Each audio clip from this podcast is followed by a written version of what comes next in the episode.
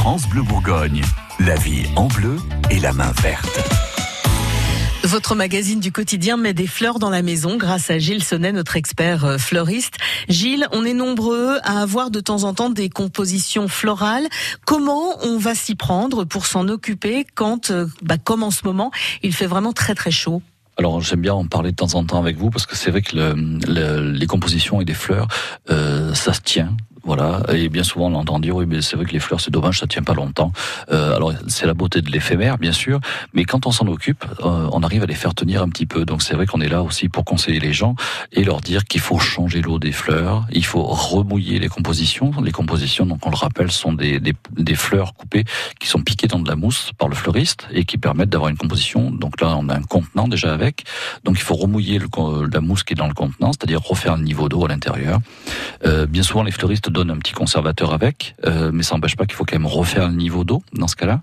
Et puis tailler ces tiges en biseau dès qu'on arrive à la maison avant de les mettre dans l'eau avec un outil propre. Ah, faut le faire dès le début? Dès le début, dès que vous ressortez de chez le fleuriste, vous arrivez à la maison, vous avez passé 10 minutes en voiture, vous avez acheté le pain et trois courses, ça a duré un quart d'heure, une demi-heure.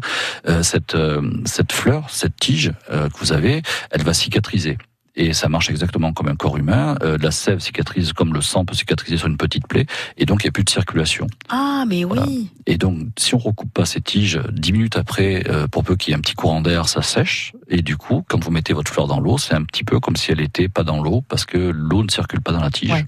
Mais on, on, a de plus en plus souvent là des bouquets où il y a carrément euh, une réserve d'eau des bouquets dans une espèce de, de, de, poche où il y a déjà une réserve d'eau. Oui, alors les poches, je suis, je suis euh, fervent.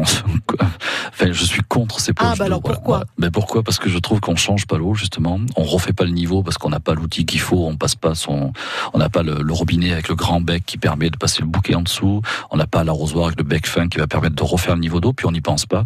Donc l'eau croupit à l'intérieur, ça devient verdâtre au bout de quelques jours. Et en gros, c'est dégueulasse. Quoi. Ouais, bah oui. Il faut le dire. Bah, vu comme ça, oui. Moi, je voyais plus le côté pratique. Euh, vous allez acheter un oui. bouquet de fleurs en début d'après-midi, vous allez chez des gens euh, dans ça, la soirée. C'est un côté pratique pour les, pour les, gens qui le défendent juste après. Ouais, d'accord. Mais malheureusement, quand je vais visiter certains clients pour des devis ou quoi que ce soit, euh, et puis quand je vois beaucoup de fleuristes qui en travaillent, je trouve que c'est dommage parce que ça n'a pas vraiment d'intérêt. Ou alors, il faut vraiment conseiller aux gens, c'est que pour le transport et arriver chez la maîtresse de maison quand elle est occupée, mais ensuite, il faut vraiment les mettre dans des vases. Malheureusement, c'est pas toujours fait.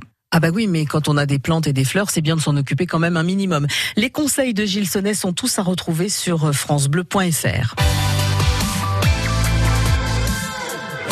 France Bleu Bourgogne.